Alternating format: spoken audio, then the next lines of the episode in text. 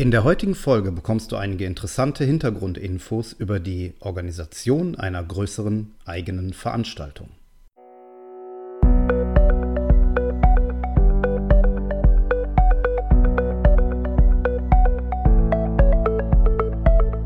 Willst du mehr Erfolg als Zauberkünstler haben? Bessere Shows? Mehr Buchungen? Höhere Gagen? Dann ist der Trickverrat Podcast genau das Richtige für dich. Albin Zinecker und Ingo Brehm von den Zaubertricksern verraten dir hier jede Menge Tipps und Tricks, wie du deine Zauberei erfolgreicher machst. Du findest uns im Internet unter www.trickverrat.de.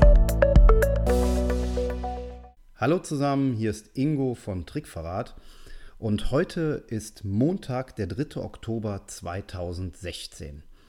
In genau fünf Tagen feiern wir die Premiere unseres abendfüllenden Programms Nix als Tricks in Bonn. Und in der heutigen Podcast-Folge möchte ich ein bisschen über die Hintergründe erzählen, über die verschiedenen Dinge, die wir beachten mussten im Rahmen der Organisation dieser Veranstaltung. Es ist schon länger, dass Albin und ich den Wunsch hatten, ein, ein gemeinsames Bühnenprogramm, ein abendfüllendes Programm auf die Beine zu stellen. Wir hatten diesbezüglich schon sehr viele Ideen, auch thematische Ideen. Und man muss auch sagen, dass das, was wir jetzt letztlich inhaltlich auf die Bühne bringen werden, nicht zu 100 Prozent das ist, was wir uns ursprünglich mal gewünscht haben. Wie ihr sicherlich wisst und wer uns schon mal auf der Bühne gesehen hat, sind wir große Freunde davon, allem einen Rahmen zu geben, eine Geschichte zu erzählen, zumindest einen roten Faden in irgendeiner Form drin zu haben und das ist uns zumindest für die Premiere am kommenden Samstag nur teilweise gelungen. Nichtsdestotrotz sind wir relativ zufrieden inhaltlich mit dem Ergebnis. Es wird also so sein, dass wir einige unserer Programme und Nummern, die wir schon seit Ewigkeiten im Programm haben, dort zeigen werden. Wir werden ein paar neue Sachen zeigen und haben das Ganze unter das Motto 15-jähriges Bühnenjubiläum gestellt. Und im Rahmen der gesamten Show werden wir immer wieder ein paar Anekdoten aus den letzten 15 Jahren erzählen. So äh, wird zum Beispiel direkt am Anfang der Trick gezeigt, mit dem wir überhaupt zur Zauberei gekommen sind, wo wir eigentlich das erste Mal mit Zauberei in Berührung gekommen sind und mit diesem magischen Virus, will ich es mal nennen, infiziert worden sind. So haben wir ein bisschen den Rahmen gesetzt für die gesamte Veranstaltung. Doch äh, die heutige Podcast-Folge soll noch nicht mal so sehr inhaltlich sein, sondern es geht mehr um das Drumherum. Wie organisiert man eigentlich so eine Veranstaltung? Wie bekommt man das alles auf die Reihe? Was steckt da eigentlich hinter? Los geht es natürlich mit einer geeigneten Location. Wir haben da relativ lange gesucht und überlegt, was wir auswählen sollen, welches Theater wir finden sollen. Denn es ist gar nicht so einfach. Viele Theater haben einen festen Spielplan und die können häufig mehr Geld damit verdienen, indem sie ihre eigenen Produktionen zeigen, anstatt eine fremde Produktion dort hineinzubekommen. Nichtsdestotrotz lohnt es sich, sich verschiedene Theater anzuschauen und mit diesen Kontakt aufzunehmen und einfach mal mit dem Intendanten oder wer sonst verantwortlich ist für das Programm zu sprechen, zu erklären, was man vorhat und ob es sich das Haus nicht sogar vorstellen kann, mal eine Gastshow zu haben. Viele Theater machen sowas bei uns kam einfach noch so ein bisschen die Schwierigkeit hinzu, dass wir insbesondere kleinere Theater, die sich für Kleinkunst sicherlich gut eignen, nicht brauchen können, weil wir ja auch große Illusionen zeigen wollten und dementsprechend eine große Bühne, vor allen Dingen aber auch einen großen Backstage-Bereich brauchen, um die Illusionen entsprechend dort abstellen zu können und lagern zu können. Die Suche gestaltete sich also tatsächlich relativ lang, weil wir auch wollten, dass es etwas hier in der Gegend ist. Und äh, was da so spontan auf der Hand liegt, wie die Köln Arena mit 18.000 Plätzen, kam natürlich nicht in Frage. Und letztlich kamen wir dann auf das Theater im Augustinum. Das ist ein Altenheim, ein Seniorenheim hier in Bonn. Äh, da wurden wir darauf hingewiesen durch den Veranstaltungsdienstleister, mit dem wir sehr häufig zusammenarbeiten, von der Firma Showtime. Und der sagte uns, Mensch, fragt dort mal an, ich glaube, dieses Theater ist was für euch. Also letztlich äh, kam aus unserem relativ breit aufgebauten Netzwerk der Tipp auf dieses Theater. Wir haben dann dort Kontakt aufgenommen und festgestellt, äh, dass wir da sehr schnell auf offene Ohren gestoßen sind. Die Kulturdezernentin dort äh, war direkt sehr offen uns gegenüber, hat eigene tolle Vorschläge gemacht, uns ähm, Ideen und Tipps gegeben, wie wir die Veranstaltungen organisieren können und uns auch sehr dabei unterstützt, indem sie zum Beispiel auch eigene Plakate gedruckt hat. Wir kamen ins Veranstaltungsprogramm des Augustinums hinein. Und das Ticketing wurde komplett über das Augustinum übernommen. Zumindest haben sie dort einen ja, rund um die Uhr Verkauf am Empfang des Hauses aufgezogen und natürlich auch die Tickets gedruckt, also die physischen Tickets hergestellt. Und das hat uns natürlich wahnsinnig viel Arbeit abgenommen. Da sind wir auch unwahrscheinlich dankbar. Wir hatten einfach einen sehr engen Kontakt, immer wieder per Mail, waren zwei, dreimal persönlich dort, haben uns das Theater angeguckt wir bekamen dann zusätzlich noch die Möglichkeit, mehrmals im Theater auf der Bühne zu proben, was natürlich auch fantastisch ist. Eine Möglichkeit, die ihr in äh, Theatern, die kommerziell betrieben werden, in denen regelmäßig Vorstellungen sind, wahrscheinlich nur selten bekommen werdet, weil einfach die Bühne nicht frei ist, beziehungsweise die Bühne für die eigenen Proben der eigenen Produktionen genutzt werden. Ja, also diesbezüglich hatten wir einfach wahnsinniges Glück. Nur bin ich persönlich der festen Überzeugung, dass es ähnliche Häuser und ähnliche Modelle in ganz Deutschland geben wird. Wenn ihr euch also mal ein bisschen bewusst umschaut, welche Bühnen es noch so gibt bei euch, wo ihr vielleicht etwas bessere Möglichkeiten vorfindet, die vielleicht auch ganz froh sind, wenn noch mal ein anderes Programm wie zum Beispiel ein Zauberprogramm auf der Bühne stehen würde, da werdet ihr mit Sicherheit fündig werden. Augustinums gibt es in ganz Deutschland, die haben alle Bühnen. Es gibt mit Sicherheit auch noch Schulaulen, die mir spontan einfallen, ähm, städtische Hallen, Mehrzweckhallen Sicherlich gibt es auch größere Säle und auch Säle mit Bühnen angeschlossen an Kneipen und Restaurants. Überlegt einfach mal, wer, so in eurer Umgebung immer wieder regelmäßig Veranstaltungen feiert, wo, also wo viel gefeiert wird, wo große Partyräume sind. Solche Säle eignen sich in der Regel auch für Zaubervorstellungen. Vielleicht müsst ihr ein bisschen die Bedingungen dort schaffen. Das müssen wir im Augustinum auch, denn ähm, die haben dort eine fantastisch ausgestattete Bühne und es gibt auch eine tolle Tontechnik. Aber außer Saallicht und Arbeitslicht auf der Bühne hängt dort tatsächlich nicht eine einzige Lampe. Das bedeutet, letztlich müssen wir über unseren Veranstaltungsdienstleister die komplette Lichttechnik dort hinein mieten. Das Kostet natürlich Geld, das ist gar keine Frage. Sowas muss man in seinen Berechnungen für die gesamte Veranstaltung mit einbeziehen. Aber was ich damit sagen will, ist, sowas ist kein Hinderungsgrund. Und genauso, wenn, es, wenn ihr auf einen Saal trefft, in dem es keine richtige Bühne gibt, es gibt auch Dienstleister, die euch eine Bühne dort hineinbauen können. Ja, das ist alles eine Geldfrage, das ist mir völlig klar. Aber wo ein Wille ist, ist auch ein Weg.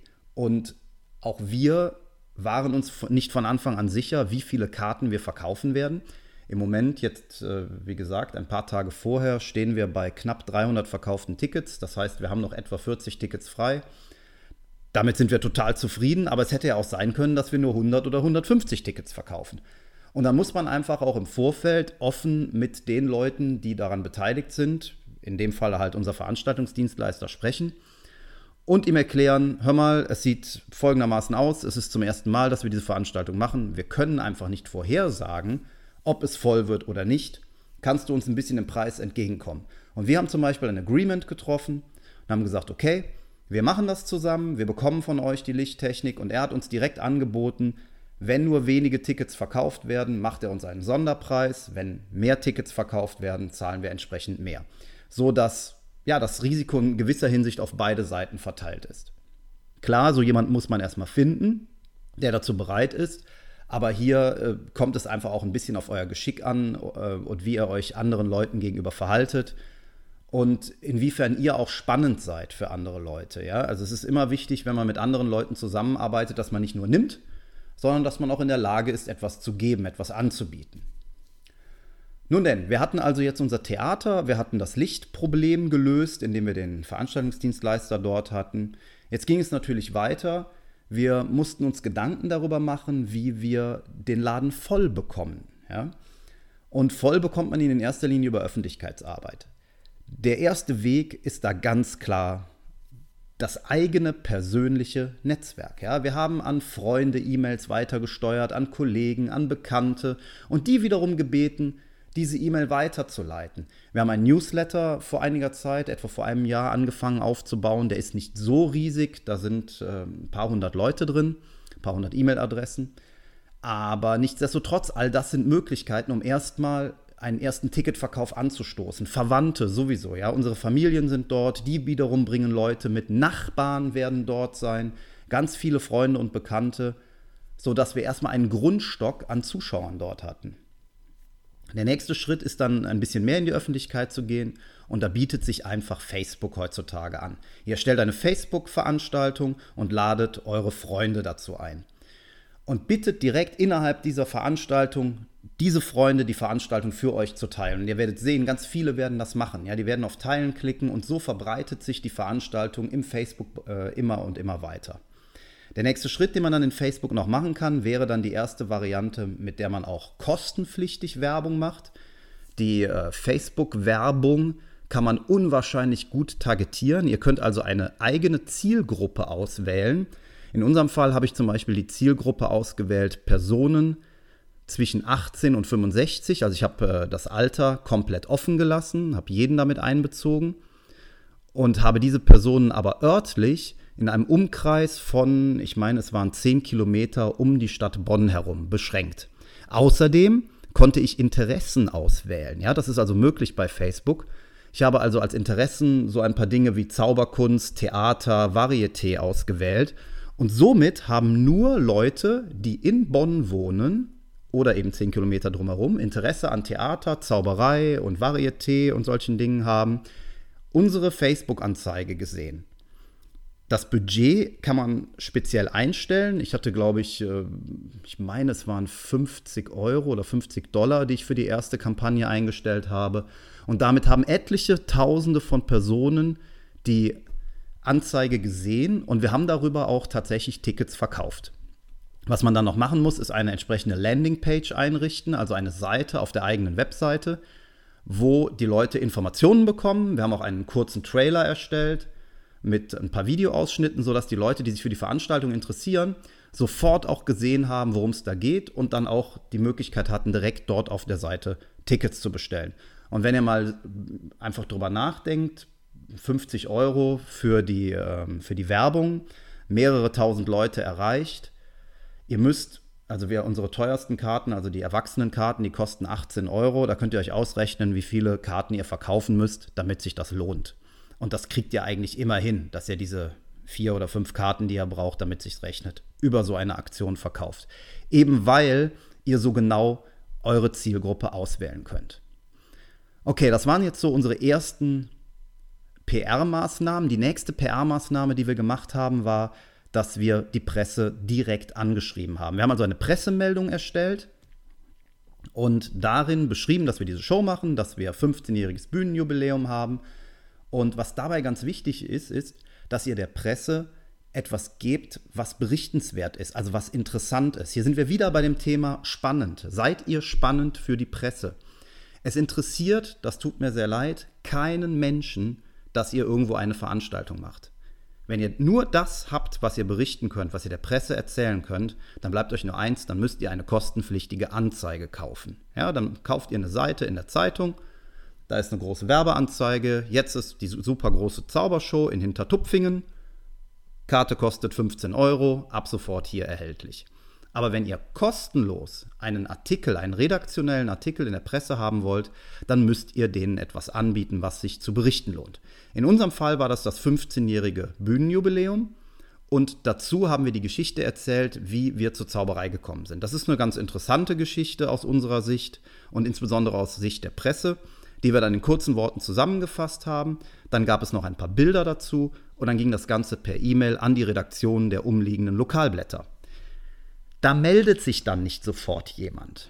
Ja, darauf müsst ihr euch auch einstellen. Da wird sich nicht sofort in dem Moment jemand melden und euch die Bude einrennen und sagen, hey, wir wollen aber jetzt unbedingt über euch berichten, äh, sondern das dauert ein bisschen. Ja? Die müssen die Sachen auch erstmal sortieren. Die bekommen täglich jede Menge von diesen Anfragen.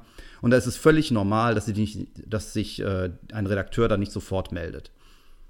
Wenn ihr nach ein, zwei Wochen nichts gehört habt, dann müsst ihr einfach nochmal nachfragen. Ruft ihr da mal an, schreibt nochmal eine E-Mail, hey, habt ihr unsere Pressemitteilung bekommen? Habt ihr vielleicht noch Fragen an uns und so weiter?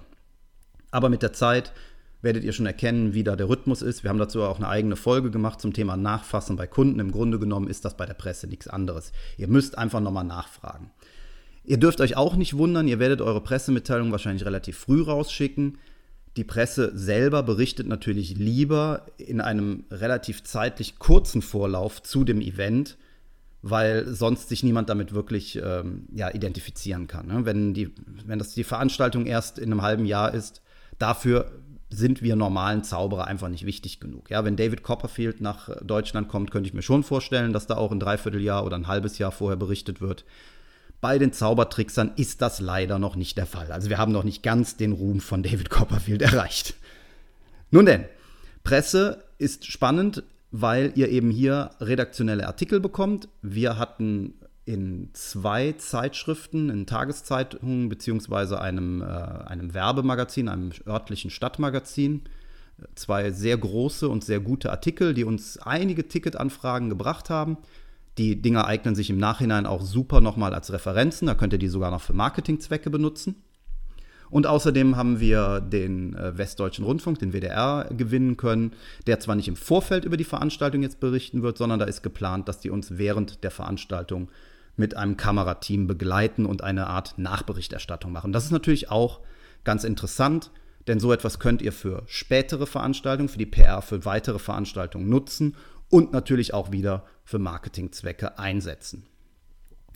Ja, auf die Art und Weise haben wir unsere Ticketverkauf angekurbelt. Darüber hinaus gab es natürlich noch hausinternen Ticketverkauf in dem Seniorenheim. Äh, wie ich schon sagte, hat man dort auch Werbung gemacht. Wir haben auch ein paar Plakate drucken lassen und aufgehängt. Ich kann persönlich nicht genau sagen, wie viele diese Plakate wirklich an Ticketverkäufen gebracht haben. Ich vermute ehrlich gesagt nicht so viel, weil es waren einfach nicht genug Plakate. Wir haben vielleicht 50, 60 Plakate unterm Strich aufgehangen, wenn es das überhaupt war. Und ich denke, dass sich Plakate wirklich nur dann lohnen, wenn ich das Plakat echt an jeder Ecke sehe. Weil wenn ich morgens früh zum Bäcker gehe und mir Brötchen hole, sehe dann das Plakat beim Anstehen vielleicht da an der Wand hängen, dann kann es sein, dass ich mir das merke und zu Hause im Internet nach der Veranstaltung suche. Es kann aber auch sein, dass ich das zu Hause schon wieder vergessen habe. Und einen wirklichen Effekt über Plakate habe ich, glaube ich, nur, wenn ich an jeder Ampel, an jeder Straße so ein Plakat sehe. Und das wird dann relativ schnell recht teuer. Wir haben noch mal kurz zum Ticketing uns diesmal dagegen entschieden, über einen professionellen Ticketverkauf zu gehen. Ich muss im Nachhinein sagen, dass das vielleicht ein Fehler war, weil es zusätzlich Stress verursacht hat. Wir haben also, wie gesagt, die Tickets über das Haus am Empfang verkaufen lassen. Das hat uns natürlich keinen Stress gemacht, aber sehr viele Leute haben uns aufgrund der Werbung, die ich eben beschrieben habe, per E-Mail kontaktiert und dann war es halt unsere Aufgabe, die Zahlungseingänge aufs Konto bzw. per PayPal zu überwachen. Wir haben die Karten verschicken müssen, wir mussten eine Liste führen, immer den Überblick behalten, dass wir nicht zu viele Karten verkaufen und so weiter und so fort. Im Nachhinein würde ich, glaube ich, dann doch für die nächste Veranstaltung, zumindest wenn sie so groß ist, dass da 300 Tickets oder mehr weggehen, über einen professionellen Ticketservice wieder gehen, das haben wir in der Vergangenheit schon ein, zweimal bei anderen Veranstaltungen, bei Mixed-Shows gemacht. Das ist einfach deutlich entspannter. Ja, das kostet ein paar Euro. Ich meine, wir hätten damals bei Köln-Ticket äh, 50 oder 100 Euro als Grundgebühr bezahlt. Und dann kassieren die natürlich äh, die entsprechende Gebühr über die Vorverkaufsgebühr. Aber da, das geht ja an euch komplett vorbei. Also das schlagen die auf den Ticketpreis auf. Ihr sagt denen, Ihr wollt 15 oder 16 Euro fürs Ticket haben und die schlagen entsprechend ihre Vorverkaufsgebühr drauf und daran verdient dann der Ticketservice. Und es ist einfach viel bequemer, weil man sich selber dann keinen Kopf mehr machen muss, wie man die Tickets verkauft. So, wir haben jetzt über die Organisation an sich ein bisschen gesprochen. Wir haben über das Marketing gesprochen, wie wir das machen. Es gibt natürlich noch viel mehr Dinge dabei zu beachten, über die man sich Gedanken machen muss, wenn man so eine Veranstaltung macht. Da gibt es zum Beispiel die Frage der Veranstalterhaftpflicht. Ihr müsst also klären, wer ist eigentlich Veranstalter? Ist das Haus Veranstalter oder seid ihr Veranstalter?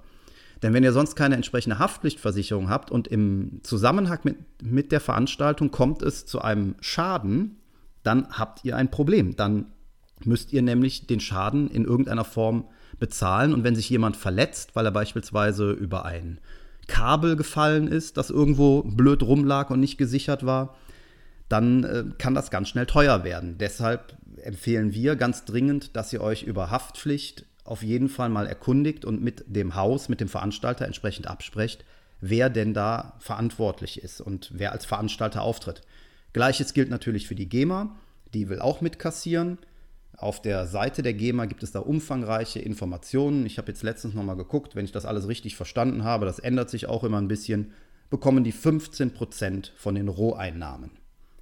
Ja, also die Roheinnahmen sind die Gesamteinnahmen, die ihr an Kartenverkauf habt. Und zwar leider der Bruttobetrag, also inklusive Mehrwertsteuer.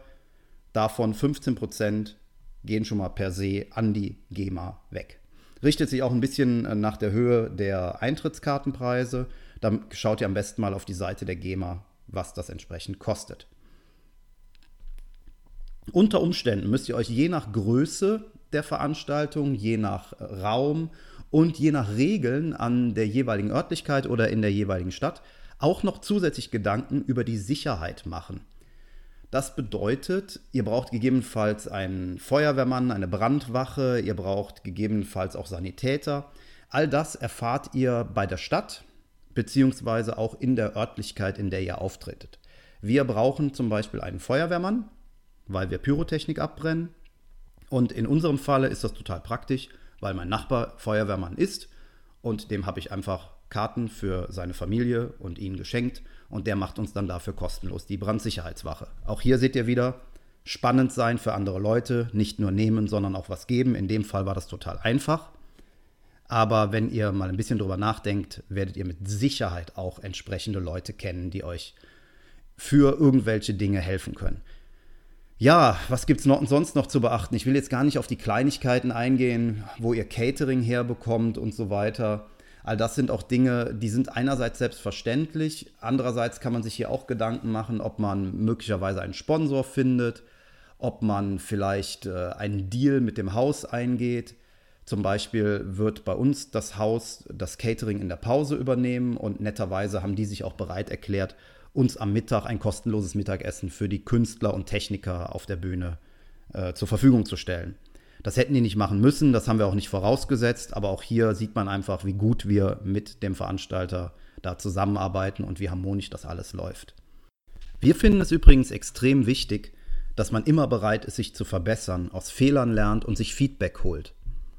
Ein guter Trick, den wir bei unserem Kollegen Michael Schmitz-Backes uns abgeschaut haben, ist Kärtchen im Publikum zu verteilen, auf denen euer Publikum, eure Zuschauer euch Feedback geben können. Wir haben da ein paar Fragen aufgelistet, zum Beispiel, wie hat dir die Show auf einer Skala von 1 bis 10 gefallen? Was hat dir speziell nicht gefallen? Gibt es Verbesserungsvorschläge? Möchtest du uns sonst noch irgendetwas sagen? Überleg einfach, was dich interessiert, was dir vielleicht weiterhelfen könnte. Zum einen für deine persönliche Entwicklung als Künstler, zum anderen aber natürlich auch im Hinblick auf die Gesamtorganisation. Wir haben zum Beispiel bei unserer letzten Veranstaltung im vergangenen Jahr, das war eine Mixed Show, relativ viel negatives Feedback bekommen, weil die Kinder schlecht gesehen haben. Und wir haben das Ganze ein bisschen ausgewertet und uns gefragt, verdammt, warum ist das überhaupt ein Problem für die Leute? Wir sind ja gar keine Kinderzauberer. Nun ja, wir haben an einem Sonntag um 15 Uhr eine Zaubershow in einem Museum angeboten. Da ist es selbstverständlich, dass da sehr viele Familien kommen, das war übrigens auch noch an Muttertag, und dass da sehr viele Kinder dabei sind. Und ja, diese Familien sind davon ausgegangen, dass es ein familienfreundliches Kinderprogramm ist. Da es dann auch noch freie Platzwahl gab, hatten viele der Kinder das Problem, dass sie nicht gut gesehen haben. Wir haben das jetzt mit der neuen Show insofern versucht zu lösen, indem wir schon von vornherein die Veranstaltung so beworben haben, dass sie erst für Kinder ab der weiterführenden Schule, also so ab circa zwölf Jahren geeignet ist. Und darüber hinaus beginnt das Programm bereits um 19.30 Uhr. Und da sollte eigentlich relativ klar sein, dass es sich hier nicht für eine, äh, um eine Show für fünf, sechs oder siebenjährige handelt. Wenn jetzt doch noch Familien mit kleinen Kindern kommen, dann können wir es halt nicht ändern. Aber ich denke schon, dass wir diesbezüglich jetzt weniger negative Kritik auf den Feedback-Zetteln haben werden. Darüber hinaus könnt ihr diese Feedback-Zettel wunderbar nutzen, um euren Newsletter-Verteiler zu erweitern. Ihr baut einfach darauf ein Feld auf, äh, ein, ein Feld ein, wo die Leute ihren Namen und ihre E-Mail-Adresse hinterlassen können. Und dann können die noch ankreuzen, ob sie am Gewinnspiel teilnehmen wollen und in den Newsletter eingetragen werden möchten. Und dann könnt ihr einfach das Ganze so machen, dass ihr sagt, jeder, der einen entsprechenden Zettel ausfüllt und einwirft und ähm, seine E-Mail-Adresse bekannt gibt, der nimmt an einem Gewinnspiel teil und kann zum Beispiel zwei Karten für eure nächste Show gewinnen. Oder er bekommt als Gewinn einen kostenlosen Zauberkurs über zwei Stunden. Irgendetwas werdet ihr schon anbieten können, was für eure Zuschauer, eure Zielgruppe interessant und spannend ist. Ihr habt auch noch andere Möglichkeiten, solche Veranstaltungen als Marketingplattform zu nutzen.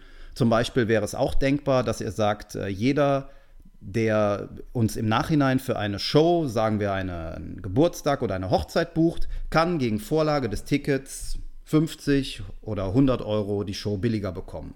Ja, setzt da den Preis ein, von dem ihr glaubt, dass er richtig ist.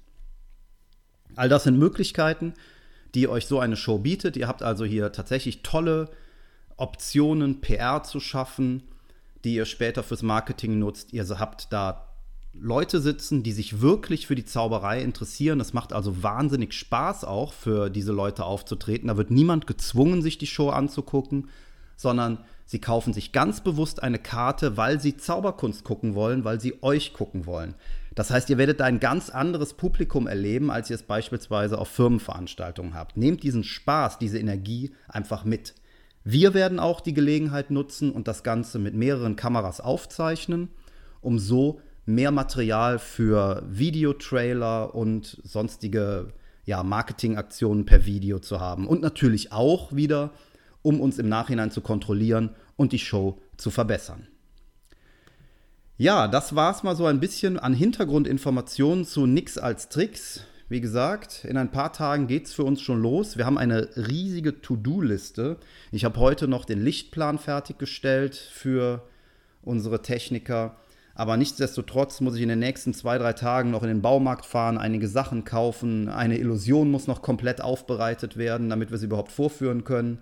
Also einige Sachen laufen logischerweise auf den letzten Drücker. Am Freitagabend ist dann die große Generalprobe und am Samstagabend geht es dann los. Ich hoffe, dass ihr uns die Daumen drückt. Ich weiß nicht genau, wann dieser Podcast erscheinen wird, ob er noch vor der Show, sprich in der laufenden Woche, oder erst danach erscheinen wird. Nichtsdestotrotz, vielleicht wird der ein oder andere von euch ja vorbeikommen oder hat die Show sogar gesehen. Ihr wisst jetzt jedenfalls ein bisschen mehr darüber, was da so an organisatorischen Aufwand hintersteckt. Wenn ihr Fragen habt, schreibt sie uns in die Kommentare, schreibt uns eine E-Mail, schreibt uns bei Facebook und wie immer freuen wir uns natürlich über eure Bewertung bei iTunes oder wenn ihr den Podcast entsprechend an Freunde weiterempfehlt. Ich wünsche euch bis dahin viel Spaß mit euren Shows, mit euren Auftreten. Tschüss, euer Ingo von Trickverrat. Und schon sind wir wieder am Ende der heutigen Folge angekommen und wir hoffen sehr, dass es dir gefallen hat. Wir als Künstler freuen uns natürlich besonders über deinen Applaus. Aber da wir deinen Applaus hier auf dem Podcast leider nicht hören können, kannst du uns applaudieren, indem du uns eine 5-Sterne-Bewertung bei iTunes gibst. So hilfst du, diesen Podcast noch vielen weiteren Zauberern zugänglich zu machen. Das klappt nur mit einer 5-Sterne-Bewertung so richtig gut. Vielleicht möchtest du uns ja sogar eine Standing Ovation geben. Dann wäre es klasse, wenn du eine Rezension schreibst oder auf unserem Blog oder unserer Facebook-Seite einen Kommentar hinterlässt. Welche Themen interessieren dich? Worüber sollen wir sprechen? Teil uns einfach deine Wünsche mit und mach den Trickverrat-Podcast zu deiner persönlichen Erfolgstrickkiste. Besuch uns im Internet unter www.trickverrat.de. Bis zum nächsten Mal, deine Zaubertrickser.